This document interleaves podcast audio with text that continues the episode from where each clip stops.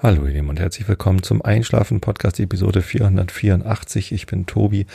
Ich lese euch heute Goethe vor aus der italienischen Reise. Davor gibt es ein bisschen Rilke, der Rilke der Woche, äh, immer noch in dem Stundenbuch. Und davor erzähle ich euch was, äh, um euch abzulenken von euren eigenen Gedanken, damit ihr besser einschlafen könnt. Ja, das Thema, mit dem ich euch heute ablenken will, ist vielleicht doch für einige interessant, weil es auch gerade wieder heiß hergeht, ähm, ist Social Media. Genau. Ähm, eigentlich hatte ich schon einen Grund, warum ich das ansprechen wollte. Jetzt gibt es gleich noch einen Grund. Ähm, der Grund, warum ich es eigentlich ansprechen wollte, ist, dass ich hier eine Facebook-Fanpage habe. Ich war mal eine ganze Zeit lang sehr aktiv auf Facebook. Also auch privat, habe da irgendwie private Verbindungen gepflegt und Freundschaften gehabt und war in Gruppen aktiv und habe sogar Facebook-Apps benutzt. Ich benutze tatsächlich immer noch mein Facebook-Login für ein paar wenige Sachen, äh, aber eigentlich vermeide ich das mittlerweile, mich bei Facebook einzuloggen. Ähm, aus verschiedenen Gründen, da komme ich dann gleich drauf. So. Ähm, und einer der wenigen Gründe, mich überhaupt noch bei Facebook einzuloggen, war, dass es eben dort diese Einschlafen-Podcast-Fanseite gibt. Ich weiß nicht genau, wie der richtige Ausdruck dafür ist. Ich habe immer nicht das Gefühl, dass es wirklich Fans gibt, weil Fan bedeutet ja fanatisch. Und ähm, die sind ja alle eher entspannt. und ähm, genau, um, um da anzukündigen, wenn es eine neue Episode gibt. Mittlerweile habe ich das, äh, gibt's das bei, bei Facebook auch geskriptet, so dass ich das irgendwie, wenn ich die Episode fertig aufgenommen habe, dass ich dann ähm, quasi diesen Beitrag vorbereiten kann und der wird dann pünktlich an dem Dienstag, an dem die Episode erscheint, um 21.30 Uhr veröffentlicht, genau wenn halt die Episode veröffentlicht wird. Was ich nie hinbekommen habe, ist, dass mein WordPress einfach dann bei Facebook den entsprechenden Beitrag postet. Da gibt es sicher Plugins, die kosteten dann aber irgendwie Geld und irgendwie hat das nicht so richtig gut funktioniert mit der Automatisierung. Und ihr wisst ja alle, dass ich ein großer Freund der Automatisierung bin. So, was hat mich persönlich denn von Facebook weggetrieben? Also mein persönliches Engagement bei Facebook ist ähm, gesunken, als ich gemerkt habe, wie was Facebook mit mir gemacht hat, dass ich halt wirklich mich viel zu häufig bei Facebook, ein, also gar nicht eingeloggt, sondern ich war halt immer eingeloggt. Man öffnet die App, man öffnet die Webseite, man ist eingeloggt, man bekommt Benachrichtigungen, es gibt einen neuen Like, es gibt einen neuen Kommentar und irgendwie dieses Aufmerksamkeitsgeheische, also es geht um meine Aufmerksamkeit und ähm, auch dass ich versuche, die Aufmerksamkeit der anderen zu bekommen, das war irgendwann, war mir das zu anstrengend. Und da habe ich dann so einen kalten Entzug gemacht quasi und gesagt, so, ich log mich jetzt aus und gehe da nicht mehr hin. Ich hatte mir sogar erst einen, einen zweiten Account eingeloggt, mit dem ich dann gar nichts Privates gemacht habe, also den ich gar nicht benutzt habe, der hatte keine Freunde und nix. Einfach nur, damit ich die Einschlafen-Podcast-Seite weiter betreuen kann.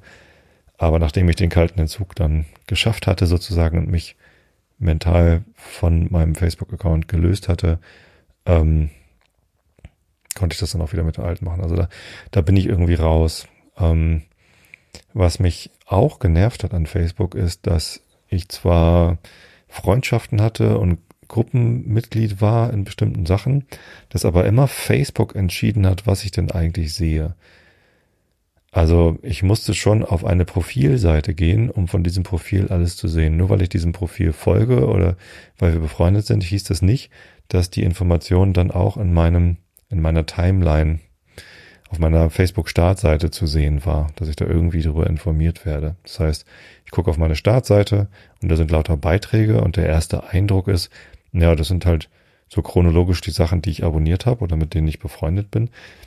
Ähm, der zweite Eindruck zeigt dann, nee, das ist es eben nicht, sondern Facebook sucht da irgendwelche Sachen aus, ähm, die sie mir halt lieber zeigen wollen. Also das sind natürlich größtenteils Sachen, die ich durchaus abonniert habe, aber oder von denen, mit denen ich befreundet bin, aber eben nicht alle und nicht nur. Ja, genau eben. Nicht nur heißt auch, da ist auch Werbung dann drin gewesen. Ähm, und es ist ja auch klar, wenn man nichts bezahlt, ist man selbst das Produkt. So funktioniert Social Media mittlerweile. Das heißt, äh, Facebook erstellt sehr aussagekräftige Nutzerprofile, sobald man irgendwie zwei, drei Sachen geliked hat, Fanseiten hast, also von, von euch allen, die die Einschlafen-Podcast-Seite auf Facebook geliked haben, weiß Facebook, dass ihr äh, gerne was hört zum Einschlafen. So, und diese Information aggregiert mit allen anderen Signalen, die Facebook von euch bekommt, auch über andere Webseiten, die so einen Facebook-Like-Button auf ihren Webseiten haben und so. Ähm, die aggregieren sie und dann machen sie Nutzerprofile draus. Das geht alles voll automatisiert. Und ähm, dann bekommt, äh, bekommen Werbetreibende die Möglichkeit, genau diese Werbeplätze in den Timelines zu kaufen. Das heißt, jemand gibt Geld dafür aus, dass dann genau dieses Profil, ähm, sei es irgendwie männlich-weiblich, das und das Alter, die und die Wohngegend oder sei es irgendwie ein Interesse oder irgendeine andere Eigenschaft, ähm, da kann man dann Werbung für schalten. Das hat mich irgendwann genervt. Ähm, deswegen bin ich da raus. Genau, und ähm, ja, weil es jetzt irgendwie das, das letzte ist, was ich da äh, noch gemacht habe, war die, die Einschlafen-Podcast-Fanseite. Habe ich nach anderen Wegen gesucht, äh, wie ich euch denn über neue Episoden informieren kann. Das geht natürlich vor allem über euren Podcatcher. Ich hoffe, dass alle Menschen äh, die diesen Podcast hören möchten und über neue Episoden informiert werden möchten, einen Podcatcher benutzen, eine Software, die automatisch neue Podcast-Episoden holt. Ähm, auf Android empfehle ich da immer AntennaPod. Auf iOS empfehle ich äh, Castro. Castro ist zwar eine Bezahlsoftware, aber sie ist sehr gut. Also ich benutze sie und sie macht mir viel Freude. Und ja, ähm, Natürlich kann man diesen Podcast auch über Spotify hören. Ich weiß gar nicht, ob es da Benachrichtigungen gibt für die Lieblingspodcasts. Hm. Ich weiß es nicht. Naja, zumindest ähm, ist das eine Möglichkeit. Aber manchmal möchte man ja noch ähm, einen Kommentar abgeben oder sonst was. Auf der Webseite geht es nicht. Ich habe kein HTTPS-Zertifikat. Äh, äh, deswegen darf ich gar keine Informationen von euch auf meiner Webseite entgegennehmen. Und deswegen habe ich jetzt einen Telegram-Kanal geöffnet. Telegram ist ein Messenger. Viele werden ihn sicher kennen, weil der auch gerade groß im Gespräch ist. Funktioniert im Prinzip so ähnlich wie WhatsApp. Der Unterschied zwischen Telegram und WhatsApp ist, dass Telegram nicht Mark Zuckerberg gehört, also dem Facebook-Konzern. WhatsApp gehört Facebook. Das heißt, alle Informationen, die man bei WhatsApp teilt, ähm, vielleicht nicht den Chat-Inhalte, die sind ja mittlerweile Ende zu Ende verschlüsselt, wobei das in Gruppen natürlich dann auch wieder nicht geht. Ähm, aber so der soziale Graph und so weiter und so fort, äh, wann man online ist, ähm, das, das weiß halt Facebook. Deswegen benutze ich auch ungern WhatsApp, einfach aus datenschutzrechtlichen Gründen. Und Telegram äh, gehört nicht Facebook. Gehört irgendwelchen Russen, wird auf irgendwelchen russischen Servern betrieben. Ist natürlich aus anderen Gründen datenschutzrechtlich äh, fragwürdig. Aber immerhin gehört es halt nicht der Datenkrake. Also weder Google noch Facebook oder Amazon. Das sind so die drei Datenkraken, ähm, vor, vor denen ich am meisten, also denen ich am wenigsten gönne. Vielleicht erinnert ihr euch an Cambridge Analytica und den entsprechenden Skandal. Da wurden ähm, analysierte Daten aus Facebook heraus exportiert und dann äh, weiterverkauft. Ähm, und es gab einen Zusammenhang zu den US-Wahlen oder zu weiteren Wahlen. Und letztendlich kann man sagen, dass in den USA Wahlen gewonnen worden sind oder nicht gewonnen worden sind, weil Facebook-Daten ähm, entsprechend eingesetzt worden sind. Ähm, das finde ich einfach äh, nicht, nicht richtig. Genau. Was unterscheidet ähm, Telegram denn jetzt von Facebook? Also warum halte ich denn Telegram für einen besseren Kanal, um Informationen über einen Einschlafen-Podcast zu verbreiten als Facebook? Denn natürlich ähm, ist die, der, der Betreiber von Telegram äh, auch nicht gerade über jeden Zweifel erhaben. Ich weiß gar nicht so genau, äh, wer das ist, wo die Daten sind und was sie dann letztendlich doch damit machen. Ich weiß, dass die Ende-zu-Ende-Verschlüsselung ein bisschen äh, besser ist als bei WhatsApp. Ähm, aber äh, ganz sicher kann ich mir auch nicht sein. Der Unterschied zwischen Telegram und Facebook besteht für mich darin, dass Facebook die Informationen, die Facebook über mich hat und aggregiert hat, weiterverkauft an Werbetreibende äh, und zum Analysieren weiterverkauft an Cambridge Analytica oder andere oder ähnliche. Ähm, das tut Telegram bisher nicht. Bei Telegram kann man keine Werbung kaufen. Bei Telegram treiben sich natürlich jede Menge Idioten rum, verfassungsfeindliche ähm, Arschlöcher, die, Entschuldigung, das Wort wollte ich gar nicht so deutlich sagen, aber es ist ja so, also ex-vegane Köche, die, die äh, Falschinformationen verbreiten ähm, und rassistische und antisemitische Verschwörungstheorien verbreiten. Dafür eignet sich Telegram tatsächlich auch ganz gut, weil es halt nicht reglementiert ist und weil die Russen sich nicht so wirklich dafür interessieren, was woanders in Gesetzen drin steht. Ja, ist natürlich äh, fragwürdig, dann so eine Plattform äh, zu benutzen. Ich finde es trotzdem besser als WhatsApp, weil WhatsApp eben dann ähm, diese Daten einfach äh, verkauft. So, und ich möchte meine Daten nicht verkauft wissen. Deswegen benutze ich so wenig wie möglich Facebook und so wenig wie möglich äh, WhatsApp, sondern lieber andere Messenger. Am liebsten benutze ich als Messenger übrigens Threema. Das ist so die sicherste Variante kostet auch Geld und das ist immer schon mal ein gutes Signal. Ähm, äh, und Signal ist das andere, äh, Signal ist äh, auch ein sehr guter verschlüsselter Messenger ähm, mit etlichen Funktionen, äh, die ganz, ganz hilfreich sind. Äh, Threema und Signal sind Open Source, da kann also jeder reingucken. Die Server von Signal werden über Spenden betrieben und ja, das, das sind so meine beiden Lieblingsmessenger. Ist aber ein, ein wesentlicher Unterschied zwischen, zwischen Facebook und diesen äh, Messengern Threema, Signal und Telegram, ist, dass es eben keine Social Networks sind. Man kann dort nicht, also es gibt dort keine Startseite, wo der Betreiber die Reihenfolge der Informationen auswählt, sondern auf, auf Messengern hat man entweder eins zu eins Gespräche oder Gruppen und da ist man entweder Mitglied oder nicht und da wo was Neues ist, das ist dann tatsächlich oben. Also zumindest habe ich es noch nicht gesehen, dass einer dieser Messenger meine die Reihenfolge umsortiert. Das macht ja WhatsApp auch nicht. Bei WhatsApp sind immer die aktuellsten Unterhaltungen sind ganz oben. Ähm, und das ist auch der Unterschied zwischen WhatsApp und Facebook. Also Facebook sortiert halt die Informationen für euch, so wie Facebook das gerne äh, glaubt, dass es sinnvoll ist oder so wie Facebook das halt verkauft hat. Und ähm, ja, ich wollte halt kein, wahrscheinlich kann man Facebook als Social Network bezeichnen und äh, Telegram eben nicht. Das ist eben kein Netzwerk, weil sich die, die Gruppen untereinander nicht vernetzen. Bei Facebook gibt's viel mehr Zwischenverbindungen zwischen den einzelnen Sachen und dann wird man dann in Gruppen eingeladen, weil man in anderen Gruppen mit drin ist und so weiter und so fort. Das ist bei Telegram alles ein bisschen einfacher, würde ich mal sagen. Also dadurch, dass bei Telegram nicht so viel Komplexität ist. Natürlich gibt's diese, diese sehr fragwürdigen Inhalte auf Telegram und natürlich wäre es schön, wenn Telegram das irgendwie unterbinden könnte. Aber ähm, dann kann man genauso könnte man argumentieren, SMS, darüber laufen ja auch fragwürdige Inhalte und trotzdem fordert man nicht, dass ähm, die Mobilfunkdatenbetreiber, äh, Mobilfunkbetreiber dann SMS verbieten. Und ja, ähm, natürlich ist es über diese digitalen Kommunikationskanäle, wo man dann suchen kann, finden wir mal den veganen Koch und dann findet man seinen Kanal und dann kann man da seine komischen Verschwörungstheorien äh, folgen. Äh, Nochmal was anderes als über SMS. Klar, den Unterschied habe ich verstanden. Ähm, es ist aber nochmal was anderes, ob ähm, bei Facebook diese, diese Blasenbildung von der, vom System getrieben wird. Also Blasenbildung, was ist eine, eine Informationsblase?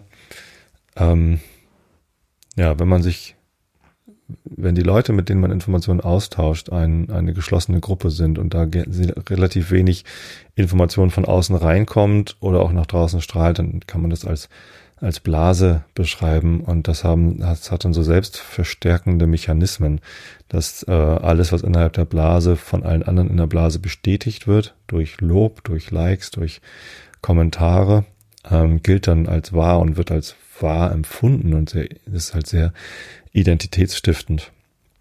Ähm, und es gibt ein Buch, das heißt Inside AfD von einer AfD-Aussteigerin geschrieben äh, wo das auch sehr gut beschrieben wird, wie diese Blase ähm, der Rechtsradikalität, der Ausländerfeindlichkeit äh, von der von der AfD genutzt wird. Da ist halt so eine Selbstbestätigungsblase, die halt allen, die in AfD-Gruppen auf Facebook sind, ähm, tatsächlich das Gefühl gibt, dass nur dort die Wahrheit verbreitet wird und nur dort wird man wahrgenommen als äh, vernünftige Person und ähm, das ist so ein selbstverstärkendes äh, Medium dann. Das gilt natürlich nicht nur für Rechtsradikale und Ausländerfeinde, sondern es gilt natürlich auch für äh, linksliberale, ähm, grün versiffte Menschen wie mich. Ähm, und das war auch ein Grund für mich, aus meiner Facebook, Facebook-Blase rauszuwollen. Man kann natürlich versuchen, diese Blase zu äh, platzen zu lassen und andere Leute zu sehen, aber es ist halt ziemlich schwierig und es äh, kostet Überwindung. Und auch das ist in diesem Inside AfD Buch beschrieben, dass halt eine große Angst vor Identitätsverlust mit einhergeht, wenn man äh, plant oder wenn man dann aus dieser Blase raus möchte. Denn nur dort hat man doch die Bestätigung bekommen. Und wenn man jetzt die Blase verlässt, ähm, dann fehlt einem eben diese, diese Bestätigung, diese selbstreferenzielle und ja, ähm, genau. Ich glaube, so, so wie ich bei, bei Telegram, ich bin da in keinen großen Gruppen drin. Muss man ja auch nicht sein. Muss man auch bei Facebook nicht sein. Das ist natürlich kein Argument. Aber ich habe mir ja mal die Gruppenfunktionalität angeguckt. Und äh, Jan Böhmermann hatte dort mal so einen Facebook-Kanal, äh, so einen Telegram-Kanal, der ähm, war durchaus humoristisch ganz, ganz gut. Also das fand ich ganz lustig, was der Böhmermann da gemacht hat als, als Satire. Es gibt einen ähm, Telegram-Kanal von Erik Marquardt, News from the Borders, äh, so ein Nachrichtenkanal, äh, wo äh, ja halt mal aus, aus Grenzgebieten, aus Moria, aus, aus Syrien Informationen verbreitet werden, die halt in der Tagesschau nicht ganz so viel Aufmerksamkeit bekommen, weil da gerade so viel Corona ist. Und ja, daher kenne ich so die, die Kanalfunktion von Telegram ein bisschen. Ich kann jetzt nicht behaupten, dass ich da ein Experte bin, aber so wie ich das bisher wahrgenommen habe, gibt es da wenig ähm, selbstreferenzielles. Ich habe jetzt für den Einschlafen-Podcast Kanal auf Telegram ähm, habe ich so eine Kommentarfunktion eingerichtet. Das war auch ganz schön kompliziert, das überhaupt hinzukriegen. Das ist ja ganz anders als als bei Facebook äh, das irgendwie möglich war. Ähm, das heißt, man kann da jetzt einzelne Beiträge kommentieren und wenn ich das richtig verstanden habe, können die anderen auch die Kommentare sehen. Ähm, ja, dadurch wird es schon wieder so ein bisschen wie eine, wie eine öffentliche Gruppe und man kann da selbstreferenziell irgendwie arbeiten. Ich weiß auch noch nicht, ob ich ganz glücklich damit bin. Ich weiß auch noch nicht, ob ich das so lasse. Aber es ist immerhin schon mir schon wieder ein bisschen Automatisierung. Äh, für Telegram gibt es nämlich das entsprechende kostenlose WordPress-Plugin, was sobald dann eine neue Episode veröffentlicht wird, eben auf Telegram diesen, diese, diesen Link verschickt. So, und das finde ich dann halt ganz praktisch. Ich werde es mir zumindest mal angucken, ob ich dabei bleibe, ob ich das weiterhin mache. Eigentlich ist es ja auch sinnlos. Es gibt sogar einen, einen E-Mail-Newsletter, den kann man sich auch abonnieren. Das läuft übrigens über Mailchimp. Mailchimp ist ein amerikanischer Anbieter. In Amerika gelten wieder andere Datenschutzbestimmungen. Das heißt, was die dann mit den Informationen machen, weiß ich ehrlich gesagt gar nicht, dass ihr einen Einschlafen-Podcast-Newsletter habt. Ich finde es alles ein bisschen gruselig und zum Einschlafen ist es eigentlich gar nicht so richtig geeignet, aber ich hatte irgendwie das Bedürfnis, das nochmal zu erklären. Das klingt jetzt vielleicht sogar so ein bisschen wie eine Rechtfertigung oder wie eine Entschuldigung. Das soll es natürlich äh, nicht sein, weil ich keinen Grund sehe, mich für irgendwas äh, zu entschuldigen, außer vielleicht dafür, dass ich euch so lange auf Facebook bespielt habe ähm, und ihr vielleicht deswegen mehr bei Facebook wart, als ihr es eigentlich ähm, hättet sein sollen, meiner Meinung nach. Aber ob das eure Meinung ist, weiß ich nicht. Und die, meisten von euch sind ja auch schon groß. Ich weiß, hier hören auch immer mal junge Leute zu, also sehr junge Leute. Äh, das jüngste war, glaube ich, mal zwölf oder acht Jahre alt. Ähm, lasst euch sagen, verbringt nicht so viel Zeit auf Facebook. vielleicht ist das der beste Tipp. Na, hier hören auch ältere Leute zu, die sind vielleicht alle gar nicht auf Facebook oder noch nicht auf Facebook und haben das immer überlegt. Ihr müsst da nicht hin, braucht ihr wirklich nicht. Ja. Ein anderer Grund, warum man jetzt nochmal über Social Media sprechen könnte, ist, dass es ein neues Social Network gibt, das ich erst gestern überhaupt entdeckt habe. Und äh, das finde ich ganz spannend. Es war ja irgendwie jetzt eine ganze Zeit lang so, also Ähm, auf Twitter bin ich seit 2007 oder 2008 oder so und Facebook habe ich auch nur kurz davor entdeckt. Davor gab es sowas nicht. Ähm, tatsächlich der, der Begriff Web 2.0, den gibt es auch erst seit 1999 oder 2000 oder so. Ähm, Tim O'Reilly hat da auch mitgeprägt und dann entsprechende ähm, Konferenzen dazu gemacht. Da habe ich gerade noch an der Uni studiert am Bereich verteilte Systeme. Also es war halt genau unser Thema auch zu gucken, wie, wie funktioniert denn das. Und der Begriff Web 2.0, der wurde halt, ähm, wir haben uns darüber auch so ein bisschen amüsiert, aber letztendlich hat er zusammengefasst, dass das World Wide Web, was ja vorher ein reines, also es gab halt Webseiten, die konnte man abrufen. Wir an der Uni wussten auch, wie man Webseiten erstellt. und ähm, ein paar andere Leute auch noch, aber ansonsten war das irgendwie halt noch eine sehr elitäre Geschichte und ähm, halt noch, noch lange nicht so weit verbreitet, wie es das heute war. Und Web 2.0 bedeutete dann, dass nicht mehr einer eine Seite erstellt und entscheidet, was dann drauf ist, sondern dass eben auch andere dazu beitragen können. User-generated Content, also Kommentare ähm, oder, oder irgendwie Informationen von Nutzern mit hochladen. So, dann ein weiteres, ein weiterer Aspekt dann von Social Media war, dass man ein Profil anlegen konnte. Also dass man nicht nur einen Kommentar schreibt und Name und E-Mail-Adresse eingibt, sondern dass man sich ein Profil anlegt, ein Login hat sozusagen, ein Account, ein Konto, um, um sich dann einloggen zu können und dann dort kommentieren zu können. Und dann, ja, nächste Ausbaustufe waren dann eben Social Networks, wo halt diese Beziehungen aufgebaut werden können äh, zwischen äh, den einzelnen Nutzern, dass man sich irgendwie als Freunde markieren oder folgen oder liken konnte. Und ähm, so sind halt Social Networks entstanden. Ich bin da relativ früh mit dabei gewesen, glaube ich. Äh, bei Twitter war ich dabei, als es noch über SMS lief. Es gab noch keine Smartphones.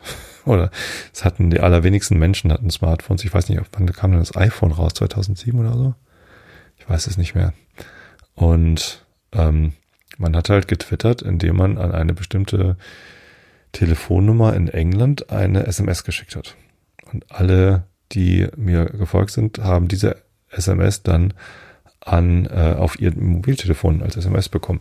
So, und es war ein ganz schönes Gerappel, als dann ähm, als man dann mehreren Leuten gefolgt ist und dann die ganzen Tweets aufs Telefon bekommen hat ähm, und dann immer so eine SMS gebimmelt hat. Papa erzählt vom Krieg, Opa erzählt vom Krieg hier jetzt gerade, ist ein bisschen, bisschen lustig. Aber ja, so habe ich halt mit Twitter angefangen. Und äh, deswegen hatte ich auch immer den Eindruck, dass ich bei dem ganzen Web 2.0, Social Media, Social Network Kram relativ weit vorne mit dabei war. Nicht zuletzt habe ich dann ja auch bei 2010 habe ich bei Xing angefangen. Xing ist ja auch ein Social Network für Berufstätige. Und da habe ich mich natürlich auch von Berufswegen dann sehr intensiv mit ähm, Social Networks auseinandergesetzt. Wir haben auch die Diskussion gehabt, was zeigen wir denn auf der Startseite? Ähm, Werbung gab es auf Xing nur für äh, Nicht-Premium-Mitglieder und das war auch ähm, damals zumindest noch keine großartig äh, gezielte Werbung und es wurden auch keine Inhalte ausgeblendet, von denen wir dachten, ach, das ist langweilig, das zu zeigen. Wir zeigen mal ähm, äh, dieses hier gar nicht äh, und stattdessen noch eine Werbung oder so. Ähm, aber es gab halt verschiedene Gruppen innerhalb von Xing und da gab es natürlich, okay, wollen wir jetzt Events zeigen, wollen wir Gruppeninformationen zeigen, was wollen wir denn da eigentlich zeigen, weil diese äh, der Platz für die, diese Information, der ist halt beschränkt. Klar, die Nutzer scrollen nach unten mittlerweile. Ist das irgendwie ganz normal, aber es geht ja immer darum, was ist denn oben? Was, was sieht der Nutzer denn als erstes? Und das ist die Aufmerksamkeit, die man da bekommen muss. Und die Aufmerksamkeit sollte immer da sein, dass, äh, dass immer noch mehr Aufmerksamkeit auf dieser Plattform ähm, gespendet wird. Aufmerksamkeit ist die Währung, um die es da geht. Ähm, Genau, und da, das ist ja letztendlich dann auch das, was dann verkauft wird. Also nicht bei Xing, aber bei ähm, Facebook kann halt jeder Nutzer, kann dort Aufmerksamkeit kaufen für was auch immer. Also Werbung schalten und dann ganz genau sagen, wer denn diese Werbung sehen soll. Habe ich übrigens einmal ausprobiert, einfach um zu wissen, wie es funktioniert, habe ich da, glaube ich, mal fünf Euro eingeworfen bei Facebook, um Werbung für einen Einschlafen-Podcast zu machen. Ähm, und deswegen kenne ich da diesen Mechanismus und weiß, wie das aussieht. Ähm, hat für mich so überhaupt nicht funktioniert. Fünf Euro waren anscheinend zu wenig, das hat, gar nichts gebracht. Aber ähm, ja, so funktioniert das halt. Zumindest habe ich ziemlich lange geglaubt, dass ich bei diesem ganzen Social Media Kram relativ weit vorne dabei bin und Bescheid weiß. Äh, solange bis meine Tochter mich gefragt hat, ob sie sich einen Musical.ly-Account machen kann. Und ich wusste nicht, was Musical.ly ist. Und dann musste ich das mal rausfinden. Und dann dachte ich, meine Güte, das ist doch garantiert illegal, irgendwelche fremden Musikstücke mit einem äh, äh, Lip-Sync-Video ähm, zu äh, bestücken. Mittlerweile heißt es nicht mehr Musical.ly, sondern TikTok und ist riesengroß geworden. Aber da habe ich so ein bisschen gemerkt, okay, ich kriege nicht mehr alles mit. Und das ist, also ist die, die Jugend, die Kinder und die Jugend suchen sich dann auch Social Networks aus, wo die Eltern eben nicht sind. Also meine Töchter sind beide nicht auf Facebook, weil da ist ja auch Papa gewesen. Und die sind dann halt eher auf Snapchat. Ähm, Snapchat ist auch ein Social Media Dienst. Und da musste ich dann auch erstmal schlucken und gucken, okay, wie funktioniert das denn nun wieder? Das ist halt irgendwie so, dass dann die, die Informationen auch nach einer Weile immer verschwinden. Ähm, und ja gut, Instagram habe ich mich lange von fern gehalten und auch erst als meine Tochter dann da aktiv geworden ist, ähm, habe ich da auch angefangen. Ich war vorher bei Flickr, Foto, ähm, äh, Social Media, ist ja eigentlich auch nichts anderes als ein Social Network. Flickr, ja natürlich ist es das, ähm, spezialisiert auf Fotos. Ähm, es gab, kam da relativ schnell der Zeitpunkt, wo auf Facebook mehr Fotos gepostet worden sind als auf Flickr, weil es einfach so viel größer war. Und es gab natürlich noch einen ganzen Schwung weiterer Social Networks. Also ich habe in meinem in meiner in meinem Schlüsselbund, ich habe äh, benutzt so eine KeyPass-Datei, ähm, wo ich alle meine Passwörter aufbewahre, habe ich hier 78 Passwörter, 78 verschiedene Passwörter für 78 verschiedene ähm, Social Media Accounts. Ich habe sogar einen Snapchat-Account, sehe ich gerade. Habe ich mir wohl auch irgendwann mal angelegt. Ist eigentlich auch ganz lustig hier. Naja, es sind nicht alles äh, 78 verschiedene Social Networks, bei denen ich angemeldet bin. Ich habe auch hier ein, zwei, drei, vier verschiedene Twitter-Passwörter drin. Ähm, und natürlich einige Dienste doppelt. Ja. Google. Etliche verschiedene Google-Passwörter. Oh, ich habe ein Habitica-Passwort. Habitica war so ein Social Network, wo man sich gegenseitig unterstützen sollte, ähm, sich Gewohnheiten anzutrainieren. das ist auch total skurril, für was es alles Social Networks gibt. Ähm, genau, und äh, klar, ich, ich dachte mal, ich bin vorne mit dabei und weiß, was es alles gibt und ich weiß auch, wie es funktioniert. Dann habe ich irgendwann gemerkt, ähm, ich bin es eben nicht mehr, weil es irgendwie Sachen gibt, die, von denen ich nicht mal weiß, wie sie funktionieren und wo mein, meine Töchter mir dann vorausfahren. Ab gestern, seit gestern bin ich wieder ähm, so ein bisschen beruhigt, denn es gibt ein neues Social Network, bei dem ich jetzt äh, relativ weit vorne bin. Auf Twitter habe ich dann festgestellt, andere waren noch weiter vorne. Clubhouse heißt es. Es ist eine App, die es im Moment nur für iOS gibt. Es gibt keinen Webservice, man kann es sich nicht im Web angucken, sondern man braucht diese App. Ähm, für Android gibt es sie noch nicht, weil angeblich irgendwelche Sicherheits ähm, Ebenen fehlen oder so. Und es ist ein Social Network. Ist es das? Ja, man kann sich gegenseitig folgen. Also es ist ein Social Network, bei dem man nichts schreiben kann und auch nichts liken kann, sondern man kann sprechen und zuhören. Es ist ein Audio-only, synchrones Social Network. Das heißt, man öffnet die App, man sieht dort dann, also man muss ein paar Leuten folgen, damit man überhaupt irgendwas sieht. Ähm, und dann sieht man Räume, wo diese Leute drin sind, denen man folgt. Ähm, es gibt auch Themen, für die man sich interessieren kann, dann kriegt man da ähm, Räume empfohlen und dann kann man in die Räume reingehen oder in jedem Raum gibt es einen oder mehrere Moderatoren, äh, die können sprechen und die Moderatoren können weitere Leute auf die Bühne nach oben oder wie auch immer das heißt ähm, äh, befördern, zum, zum Sprecher befördern. Und die sind dann halt in, in einem oberen Bereich, man sieht halt nur die Profilbilder. Man, ist in, in, so einem Raum sieht man halt einen Haufen Profilbilder mit den Namen drunter. Man kann die anklicken, dann sieht man ein bisschen mehr Informationen über dieses Profil. Man kann sich da so eine Biografie anlegen, Profilbild hochladen natürlich. Ähm, und ja, wenn man befördert worden ist oder Moderator ist und dann da sprechen kann, hat man halt ein Mikrofon an Ausknopf und dann kann man reden. Und alle, die in dem Raum drin sind, hören das dann. Ähm, es ist sehr gewöhnungsbedürftig gewesen. Also ich habe gestern, ähm, man, man kann auch nicht einfach rein. Also es heißt Clubhaus und es benimmt sich auch so wie ein Club. Man braucht eine Einladung. Das ist ein, das war auch früher bei Twitter, glaube ich, schon so, oder war das bei Instagram so? Es gab schon ganz häufig äh, so Social Networks, die damit angefangen haben, nur ganz wenig Leute zuzulassen überhaupt. Und dann brauchte man eine Einladung von jemandem, der schon drin ist, ähm, um, um Zugang zu diesem Social Network zu bekommen. Das hat einerseits den Effekt, dass jeder, der reinkommt, schon mal einen Kontakt hat, nämlich der, den, äh, der einen eingeladen hat. Das ist gut.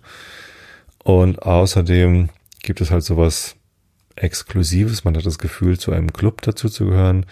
Ähm, das, was irgendwie abschreckend sein kann, aber eben auch positiv. Ich finde es eigentlich eher abschreckend.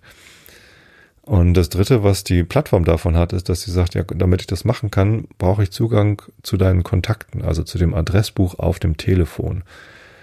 Ähm, das habe ich dankend abgelehnt. Ich möchte nicht, dass irgendeine App, die ich noch nicht kenne, Zugang zu meinem Adressbuch bekommt, äh, weil da eben nicht meine Daten drin sind, sondern die von meinen Kontakten. Und die habe ich ja nicht gefragt, ob ich deren Kontaktdaten weitergeben darf an diesen Dienst. Ähm, das kann ich vielleicht doch nochmal von Xing erzählen, denn in den USA ist das vollkommen legal. Ich glaube, Clubhouse ist wahrscheinlich in den USA sitzen die oder so. Ich weiß das nicht.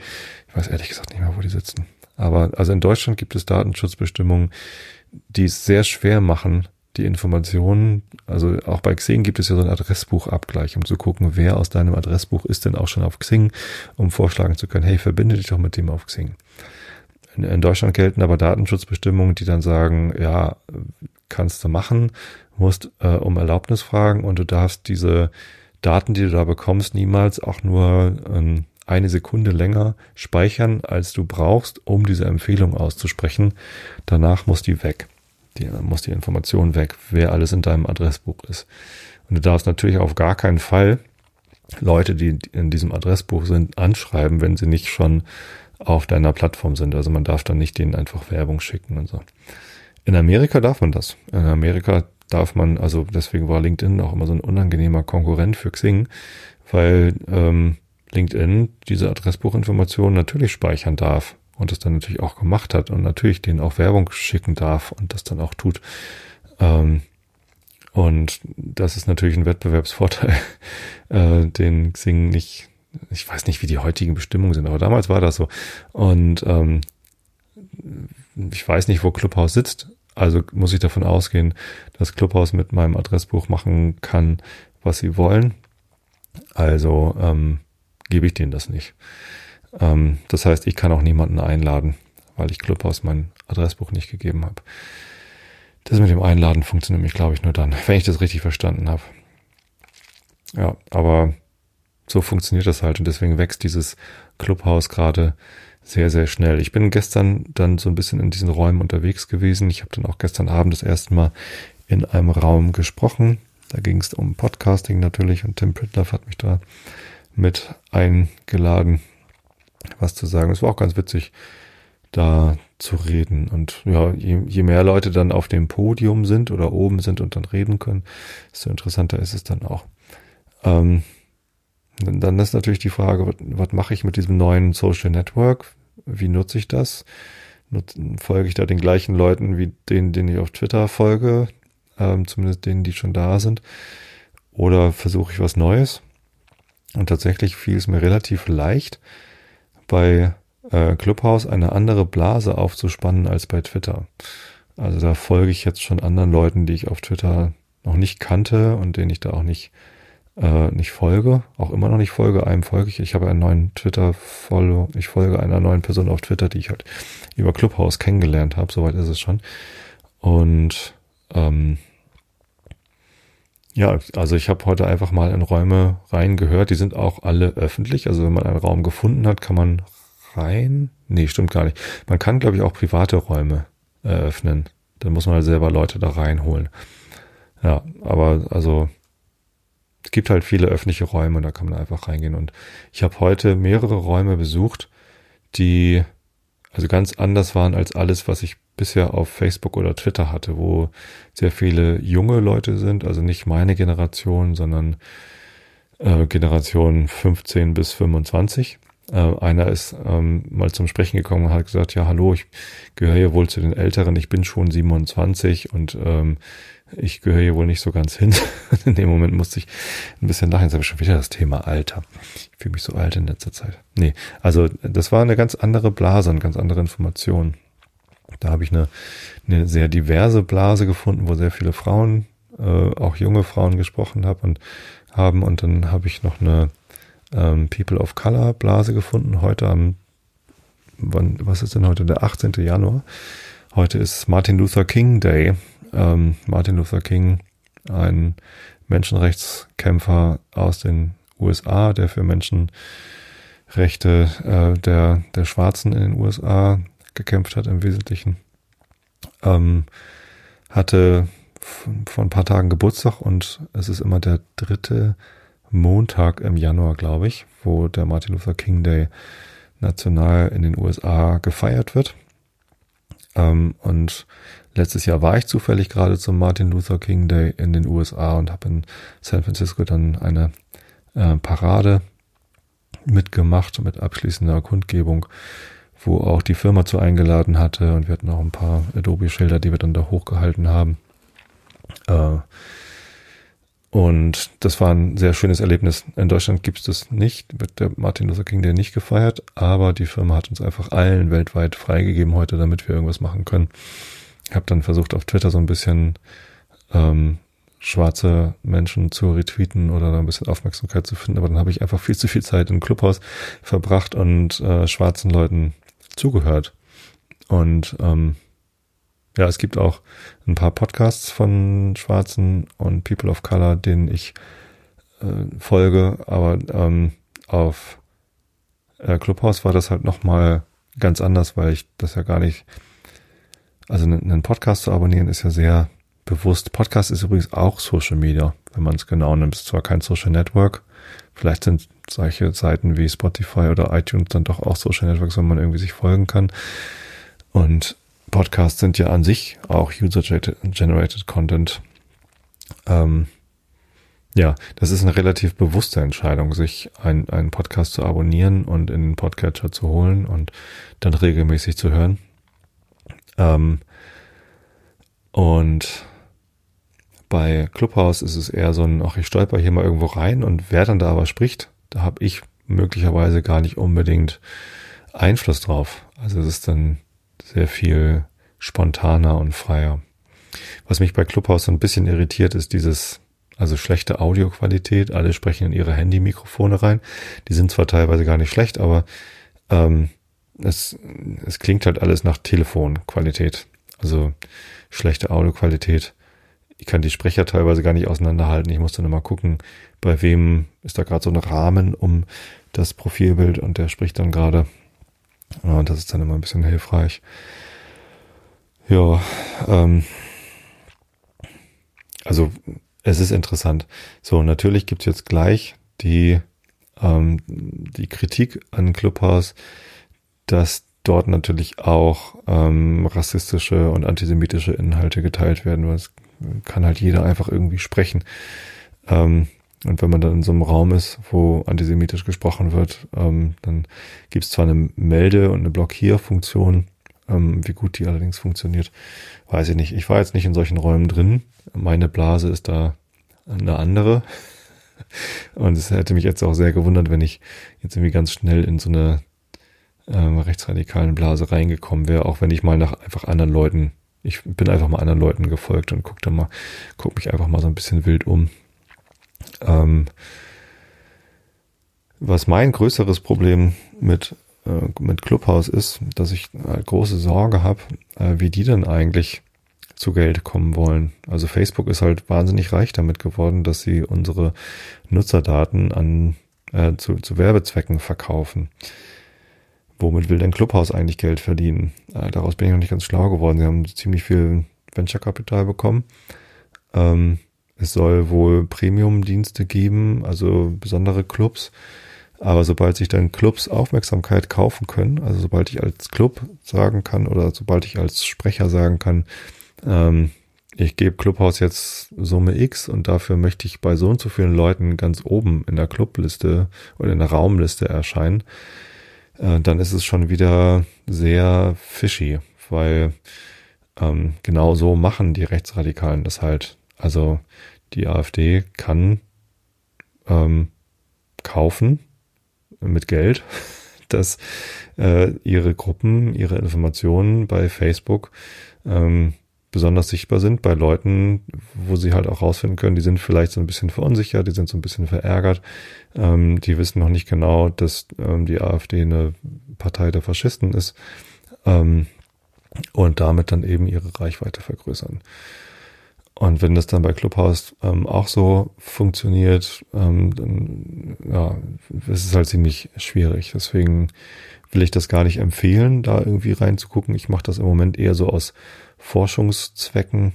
Ähm, ich habe schon gemerkt, dass es dann doch ziemlich schnell süchtig macht. Es ist ja auch unhöflich, bei einem Gespräch sozusagen gleich wieder rauszugehen. Ähm, und ja, dann habe ich mittlerweile schon mehr Zeit in Clubhaus verbracht, als ich das eigentlich vorhatte. Ähm, und ob das so sinnvoll ist, ob ich da jetzt schon so viel von gehabt hat. Ja, heute schon. Also allein diese, diese Perspektiven von mal ganz anderen Leuten äh, an mich ranzulassen, ähm, von, von denen ich bisher noch, noch wenig Perspektiven bekommen habe, weil sie einfach in einer anderen Blase sind, weil sie im Zweifel deutlich jünger sind als ich und die Leute in meiner Blase. Ähm, das fand ich schon bereichernd und, und cool ähm, und neu. Das war, das war nicht schlecht. Aber ja, keine Sorge. Ich werde jetzt nicht irgendwie ausschließlich auf Clubhouse meine Episoden veröffentlichen. Kann ich auch gar nicht. Was man machen könnte, ähm, wäre natürlich ein, ein Clubhouse-Raum aufzumachen und dann ähm, quasi vorher so eine Pre-Show zu machen, wo alle mit auf die Bühne können und mitreden und dann während der Aufnahme äh, einfach Livestream sozusagen auf Clubhouse ähm, zum Einschlafen und am Ende kann man dann wieder öffnen und, und sich mit allen unterhalten. Das wäre ja vielleicht ganz lustig. Bietet sich aber wahrscheinlich auch eher für andere Formate an als für einen Einschlafen-Podcast. Nun, denn es gibt ein neues Social Network. Ja, ich hoffe, ihr konntet mir so ein bisschen folgen, ähm, was die, was, was meine Wahrnehmung der Unterschiede angeht. Ähm, ich glaube, blitzsaubere Social Networks gibt's halt nicht. Ach so, warte mal, ein Thema wäre doch vielleicht noch ähm, Twitter und die Sperre. Also Twitter hat sich ja nach dem Sturm auf das Kapitol entschieden, den Account von Donald Trump zu sperren, als er hinterher immer noch äh, seine Follower aufgestachelt hat. Äh, beziehungsweise ja, was heißt aufgestachelt? Er hat halt immer noch behauptet, dass die Wahl geklaut sei und dass er verstehen könnte, warum die alle sich so aufregen und warum der Sturm aus Kapitol passiert ist. Äh, dieses Video mit I love you, you are very special. Ähm, das hat mich persönlich schockiert. Ich habe das irgendwie live mitbekommen und ähm, ich fand es wirklich ganz, ganz, ganz, ganz fürchterlich. Und Twitter hat daraufhin äh, dann den Account von Donald Trump gesperrt. Es gab viel Jubel in dem Moment und erst am nächsten Tag gab es eine kritische Stimme. Die erste kritische Stimme, die ich gehört habe, war von Angela Merkel. Ich bin immer wieder überrascht, äh, wie häufig ich positiv von Angela Merkel überrascht bin. Doppelt überrascht sozusagen. Ähm, ich fand sie am Anfang ihrer Kanzlerschaft eher ähm, schade, dass sie so wenig macht, dass sie immer nur Fähnlein im Wind ist. Ihre Entscheidung in die Atomkraft wieder einzusteigen, nachdem Rot-Grün kurz vorher ausgestiegen war, nur um dann, als dann Fukushima passiert ist, wieder auszusteigen, was zu extrem hohen Entschädigungskosten für die ähm, Energiewirtschaft geführt hat. Ähm, das war, das war sehr, sehr, ja, Fähnlein im Wind. Ich mache nur das, was jetzt gerade irgendwie gerade en vogue ist und halte mich ansonsten irgendwie bedeckt. Ähm, mittlerweile ähm, bin ich immer wieder beeindruckt von ihr, äh, weil sie halt doch sehr schlau ist und, und irgendwie weise so. Also sie macht irgendwie dann doch gute Dinge. Ich habe noch nie in meinem Leben CDU gewählt und ich werde es auch nicht tun. Muss es auch jetzt nicht tun, weil Angela Merkel gar nicht mehr zur Wahl steht. Ähm, aber dass ich mal irgendwie in so hohen Tönen von einer CDU-Kanzlerin sprechen würde, habe ich vor fünf bis zehn Jahren noch nicht erwartet. Ähm, ja, genau. Und die hat gesagt, ähm, dass sie halt, hält es für schwierig, dass die Plattform das für sich entscheidet, wann sie denn jemanden sperrt. Ähm, sie findet, es sollte eher eine Entscheidung der Gesellschaft, also der Politik sein, ähm, wann denn solche Accounts gesperrt werden und wann nicht. Also es sollte Gesetze dafür geben. Und das finde ich, hat sie vollkommen recht. Ähm, und ich glaube, es gibt schon entsprechende Gesetze, zumindest in Deutschland, die man da ähm, nehmen könnte. Also es gibt ja einen, ähm, einen Medien, ein Journalismusgesetz. Ähm, wenn man sagen würde, Facebook ist einfach eine journalistische Seite, dann ist auf einmal Facebook für alle Inhalte zuständig und wenn dann da Lügen verbreitet werden oder Hetze, dann ist Facebook dafür verantwortlich. Ähm, damit könnte man ziemlich hohen Hebel ausüben, äh, um alle möglichen Inhalte von der Webseite zu entfernen. Damit wären, dagegen wehren die sich natürlich mit Händen und Füßen ähm, äh, zu Recht, weil es auch wahnsinnig teuer wäre und, und, und schwierig wäre.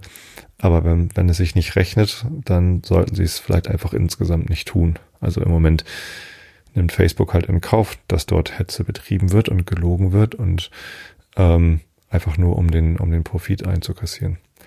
So, jetzt haben Facebook und Twitter Trump gesperrt, was so ein bisschen opportunistisch erscheint. Der, der äh, Gratismut ist da im Moment der Begriff dafür, den finde ich ganz gut. Ähm, weil es jetzt halt auf einmal nicht mehr schlimm ist, ihn zu sperren. So, also es, es tut Twitter jetzt nicht mehr weh, äh, Donald Trump zu sperren. Vorher hätte es das doch durchaus weh getan. Das ist halt der immer noch der Präsident der Vereinigten Staaten von Amerika gewesen, der eben auch mit seinen, was weiß ich, 83 Millionen Followern irgendwie für entsprechend viel Wirbel gesorgt hat. Also auch sehr viel Aufmerksamkeit für Twitter, ähm, das auf einmal jetzt, also in den letzten vier Jahren, seit Trump Präsident ist, ist der Service Twitter in den Medien doch deutlich viel präsenter geworden. Und ähm, in den Nachrichten ist halt ständig von Twitter die Rede, weil Donald Trump halt Politik über Twitter gemacht hat ja, ihn jetzt zu sperren ist ja gefühlt halt zu spät ähm, und tatsächlich auch irgendwie so ein bisschen Willkür von diesem Dienst. Und naja, man muss halt immer noch bedenken, es ist ein Privatdienst, es ist keine öffentliche Einrichtung. Die haben zwar mittlerweile die Gewalt einer öffentlichen Einrichtung, eines öffentlichen Raums, aber die haben ja nicht, es ist halt keine, kein staatliches Unternehmen, ein privatwirtschaftliches Unternehmen und als solches sollten ja natürlich auch entsprechend den Gesetzen selber entscheiden können, wen sie rauflassen und wen nicht. Ähm, und wenn die Gesetze in den USA das äh, nicht verhindern, dass man öffentlich Lügen verbreitet, dann äh, gibt es halt auch keinen Grund, äh, Trump zu sperren. Und jetzt, na gut, jetzt hat er zu einem Putsch aufgerufen.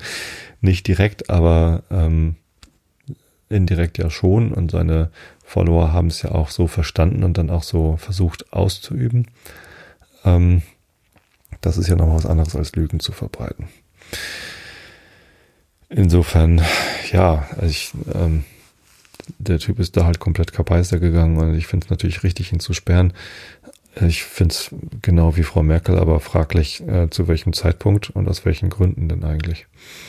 Und darüber sollte man reden. Darüber bräuchten wir eine öffentliche Diskussion. Leider wissen noch viel zu wenige Politiker darüber Bescheid, äh, was das Ganze eigentlich bedeutet, welche Ausmaße das hat und wie das alles funktioniert. Ähm, so dass, ja, also ich habe mich in meinem Leben tatsächlich schon sehr, sehr viel damit beschäftigt und trotzdem werde ich auch in dieser Episode ganz viel Quatsch erzählt haben, äh, wo Leute, die sich wirklich damit auskennen, die da wirklich geforscht haben, ähm, wahrscheinlich auch die Hände über den Kopf zusammenschlagen und sagen, was hat denn der Tobi wieder da für Halbwahrheiten erzählt? Ich benutze also diesen Podcast, um mein Halbwissen zu verbreiten. Ähm,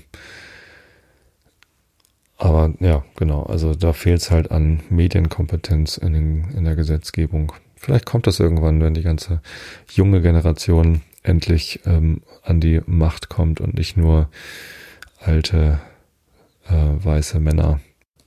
Kommen wir zum Rilke der Woche. Ähm, wir sind in, dem, in der Gesamtausgabe Position 1426 äh, mitten im Stundenbuch immer noch. Und wie die Erde ist des armen Haus, der Splitter eines künftigen Kristalls, bald Licht, bald dunkel in der Flucht des Falles, arm wie die warme Armut eines Stalles, und doch sind Abende, da ist sie alles und alle Sterne gehen von ihr aus. Die Städte aber wollen nur das ihre, äh, wollen nur das ihre und reißen alles mit in ihren Lauf. Wie hohles Holz zerbrechen sie die Tiere und verbrauchen viele Völker brennend auf.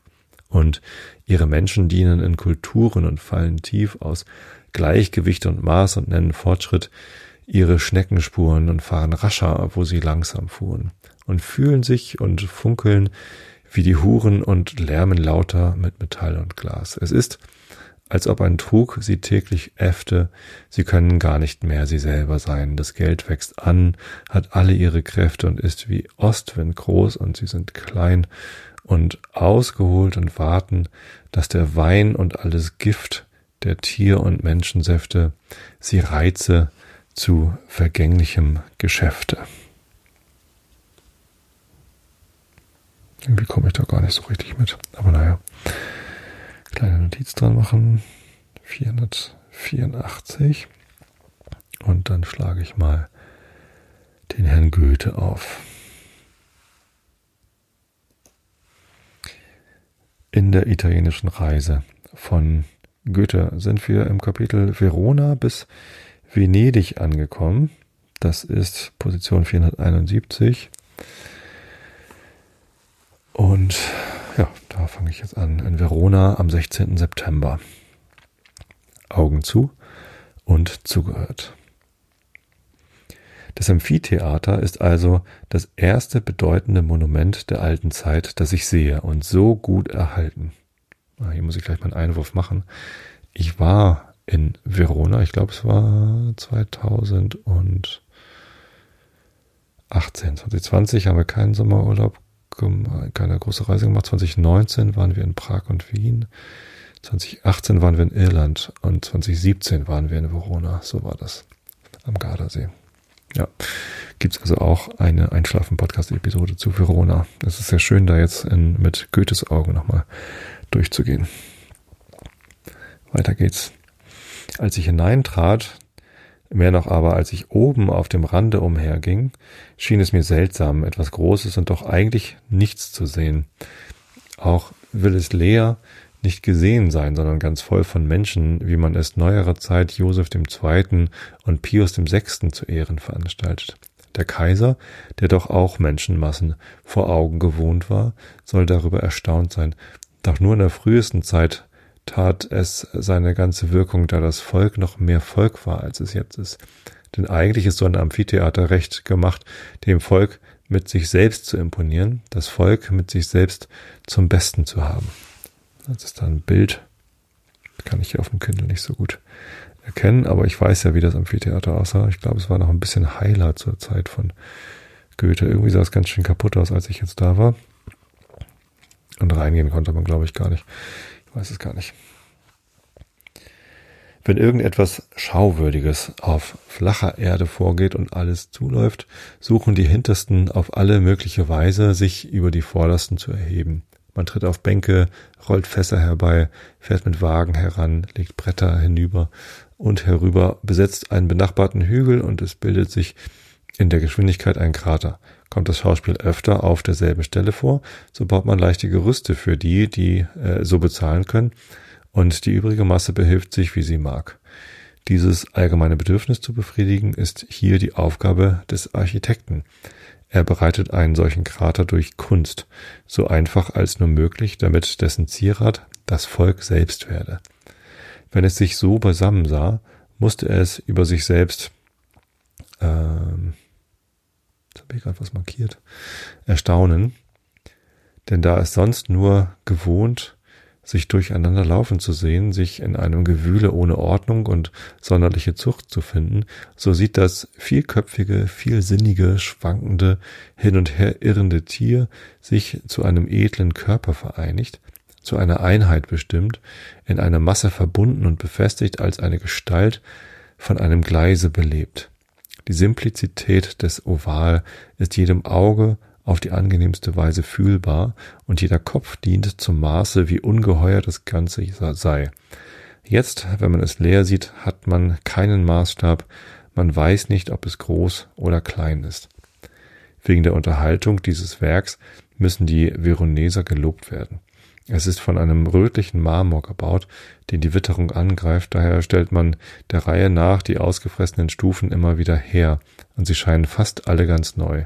Eine Inschrift gedenkt eines Hieronymus Maurigenus und seines auf dieses Monument verwendeten unglaublichen Fleißes. Von der äußeren Mauer steht nur ein Stück, und ich bezweifle, ob sie je ganz fertig geworden. Im unteren Gewölbe die an den großen Platz Il Bra genannt stoßen, sind an Handwerker vermietet und es sieht lustig genug aus, diese Höhlungen wieder belebt zu sehen. Ja.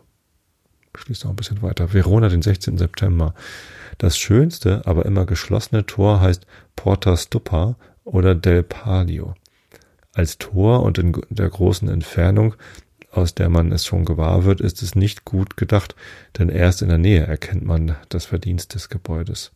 Sie geben allerlei Ursachen an, warum es geschlossen sei. Ich habe jedoch eine Mutmaßung. Die Absicht des Künstlers ging offenbar dahin, durch dieses Tor eine neue Anlage des Corso zu verursachen, denn auf die jetzige Straße steht es ganz falsch. Die linke Seite hat lauter Baracken und die winkelrechte Linie der Mitte des Tores geht auf ein Nonnenkloster zu, das notwendig hätte niedergelegt werden müssen.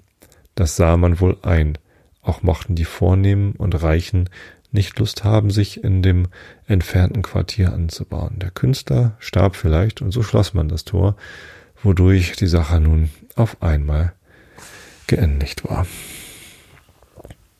Jo. Ich glaube, da mache ich einfach nächstes Mal weiter. Ich hoffe, ihr habt alle gut in den Schlaf gefunden. Ähm, Schlafen ist wichtig.